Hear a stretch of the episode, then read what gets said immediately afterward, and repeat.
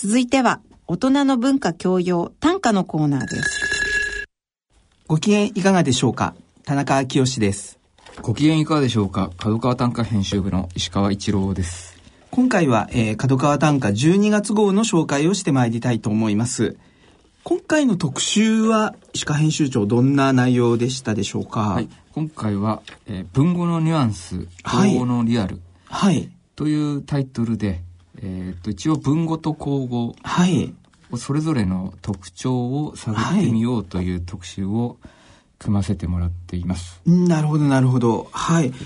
すごく、えっ、ー、と、短歌というともう、こう、文語っぽい世界をイメージされる方もいらっしゃれば、ね、あの、田原町さん以降の、こう、口語でも、あ、思いを読んでいいんだっていうふうに思って、こう、口語の短歌を連想される方もいらっしゃるかもしれないですけれども。そうですね。はい。えっ、ー、と、まあ、この雑誌の公募短歌館とかにも応募されてくると見ても、はい。もう公募で作られてる方が結構かなり多くなってきていますね。あそうなんですね。はい。それで、でやっぱり、えっ、ー、と、時代も変わってきていて、はい。その、文語に慣れ親しんでる人たちっていうのが結構少なくなってきてるっていうこともちょっとあるかもしれないんですけどね。なるほど、なるほど。で、さらにですね、で最近の傾向として、はい、えっ、ー、と、文語か口語かどっちかじゃなくてですね、うん、一種の中で文語の中に口語が混じってたりとか、はい、なるほど。逆に口語の歌の中に、はい。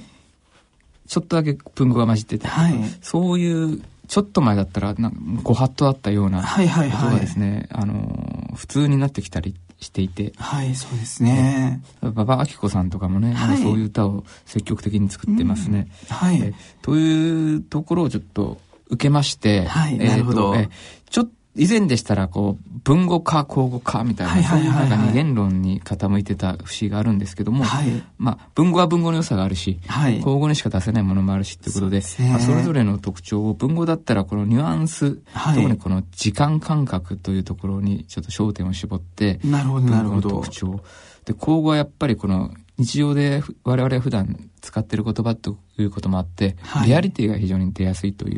う、その2点に絞って、その特徴を解説していこうという特集です。なるほど。わ、かりました。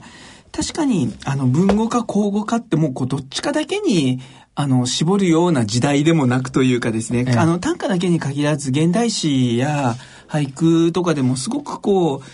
あの、文語的なニュアンスを活かしながらとか、えー、あるいは口語のこう軽いタッチというのも入れながら文語はメインにしつつとかっていう、すごくその両方の良さを楽しむのがし、すごくその両方の良さを楽しむのがし、あの、短歌だけじゃなくて詩歌全体の傾向のような気もするんですけれども。そうですよね。はい。実際今回の特集ではどんな方がどんな内容を提言されてたりとか、あの、発表されてますでしょうか？はい。えっ、と、文語の時間感覚っていうことでは、はい、え松坂博さんという大ベテランの方、はい、あとは感情の揺らぎという感情の喜怒哀楽だけでない微妙なその感情の揺らぎみたいのを、はい、文語は醸し出すことができるということを米川千佳子さん、はい。えー、あとは口語ならではのリアリティというところで、はい。えー、今いろんなところで活躍されている若手の斎藤斎藤さん、はい、などなどですね、はい。えーで、根校というあの口語と文語を両方を生かすということでは、はい、えっ、ー、と角川短歌賞受賞者でもある若手大森静香さんにですね、はい、書いていただいてて、で彼女の文章の中で非常にこの特集全体をまとめているなと思われるところがあってですね、えーはい、抜粋して簡単に申し上げるとですね、はいえー、文語は豊かな時間を背負いはい、口語は今という新鮮な時間をにじませると。なるほど、なるほど。したがって、まあ、根根文体の魅力っていうことに対して、はい、ついて、えー、そういった文語の時間と口語の時間がぶつかったところに言葉の緊張関係が生まれ、新たに生々しく重層的な時間が生まれるというところが根高の魅力だと書いてまして。はい。もうまさに言い得てというか、うね、あの、その通りっていうふうに実作をしてる人間としては実感しますけれども、えー、はい。はい。確かにそうですね。で、まあそう言うと、結構まあ抽象的というかね。はいはい。理屈としてはこうわかるけども、はい。実際にどういうことなのかっていうのを、まあ、それぞれの論でですね、実際いろんな歌を上げながら、なるほど、なるほど。しているわけです。はい。はい。わかりました。確かに、まあ、あの、それぞれのこう魅力があってと、あの、ちょっと全然ジャンルが違うかもしれないですけれども、はい、えー、12月だとこれからおせち料理を作るなんていう人はもう少なくなってきてるかもしれないですけど、大体デパートとか、あの、いろんなところで買ってしまう人も少なくないかもしれないですけど、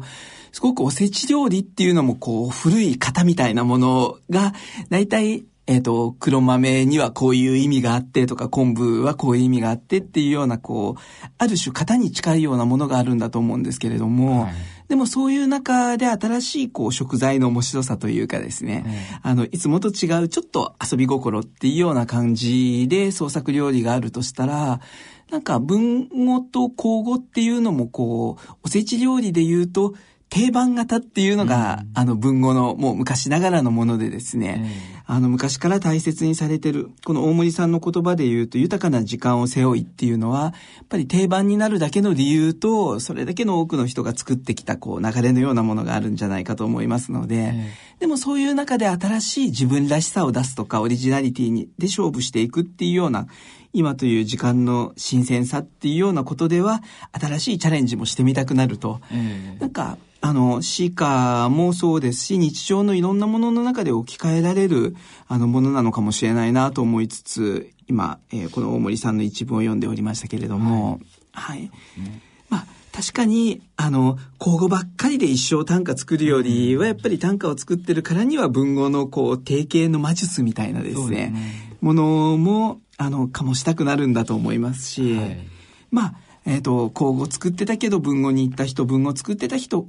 文語作っていたけれども口語に行った人って、あの、近代の歌人でも様々いるかと思いますので、はい、まあ、あの、日常でないこの文語だからこその世界とかっていうのも短歌を作る面白さの一つでもあると思いますので、えー、いろんな方に実作しながらそれぞれ、あ、私はこっちの方が自分に合うなとかっていうのを見つけ出したり感じていただくのがいいのかなとも思いますけれども、はい。はい、という感じで今回はもう口語、文語のえー、スペシャル特集という感じになっているかと思いますので、でね、はい。かなりあの、濃い内容になってましてですね、えっと、えー、じっくりと読んでほしい、ね、なるほど。はい、わ、かりました。えっ、と、そんな短歌12月号の中で石川編集長が、えー、公募短歌館の中で注目した作品というのは、えー、ございますでしょうか？はい、えっと、今回は、えー、ですね、木島康夫先生選のですね、はい、独選の一首目に選ばれた歌なんですが、はい、えー、熊本県の志賀直子さんという女性です。はい、えー、看病のために短く髪切りし我を残して母は生きたり。これ切り方が難しいんですけどね。はい。普通に五七五七してやってしまうと、看病のために短く髪切りし、我を残して母は生きたり、なるほど。はい。まあ、ストレートな歌ですけども。ええー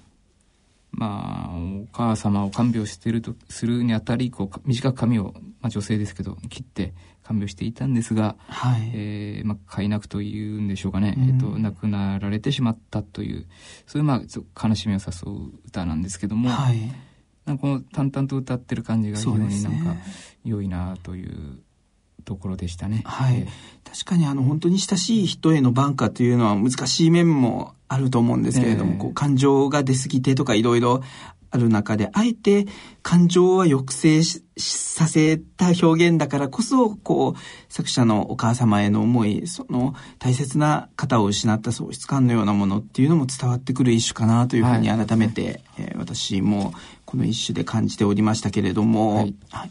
他にもですね、今回はいろいろ紹介したい作品もたくさんあった中で、はい、ちょっと変わった題材の、えー、作品をご紹介したいと思います。公募短歌館花山孝子さんがお選びになった作品です。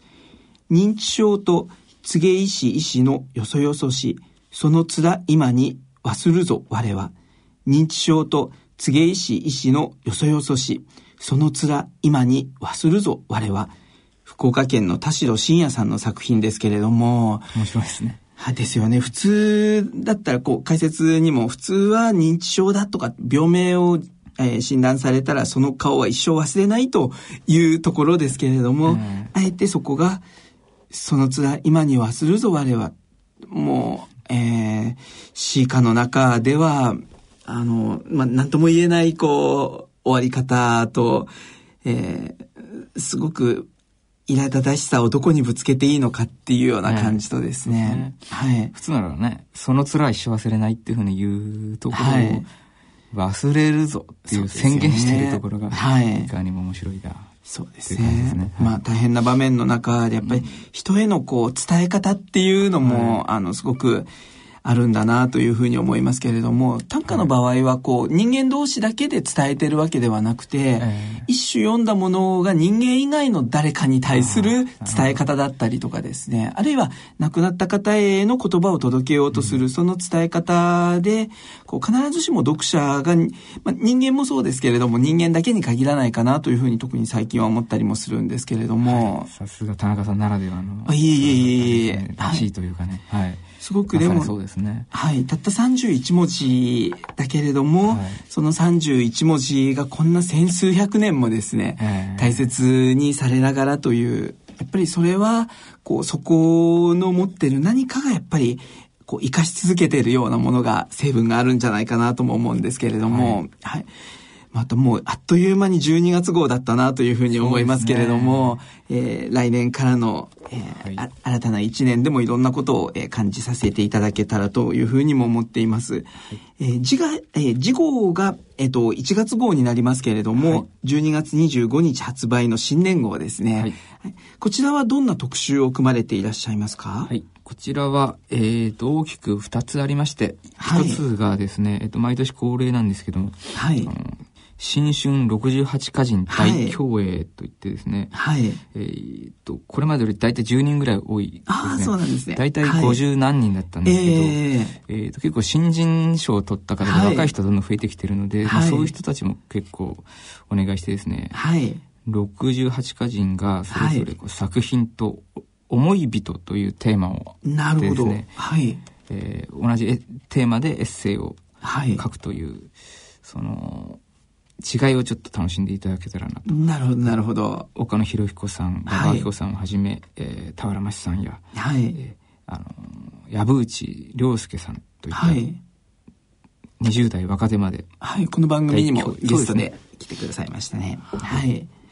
で、もう一つがですね、えっ、ー、と、はい、実は2015年で、えっ、ー、と、満100歳を迎えられる歌人がいらっしゃいます。はい、100歳歌人。はい。はい、清水房夫さんというですね、はい。えっ、ー、と、荒らぎ系で、はい。花壇を引っ張ってってる、えー、元気な、はい。方。はい。えっ、と、つい先日、一昨日ぐらいですかね、インタビューしてまいりまして。ああ、そうなんですね。はい。100歳歌人は何を歌うのか。なるほど。ということで、ちょっと新年号でめでたいというところで、はい、さらに200歳ぐらいまで生きていきそうな、すごくお元気な方で、えっと、あの、いろいろ思うところを聞いてきて、かなり面白いことを伺いましたね。ああ、そうですか、はい、こちらお楽しみに。はい。もう短歌界では80、90は当たり前で、ねえー、もう80、70代なんて若手って言われそうな世界かもしれないですけど。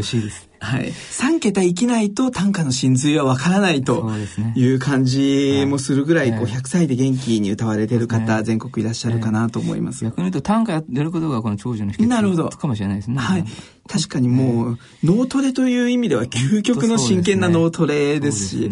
もういろんな回路を駆使しながら多分31文字皆さん作っていくんだと思いますので、確かに、えー、もう長寿社会の中ではこう五七調の楽しさを人生、えー、長い人生味わい続けて伴侶にしていくっていうのも、えー、一生のあり方の一つかなというふうにも思いますけれども、はい、えー、次号の100歳歌人清水房夫さんのインタビューというのも楽しみに、えー、拝見したいと思います。はい、はいえー、それでは来月のこの時間までさようなら。さようなら。大人の文化教養短歌のコーナーでした。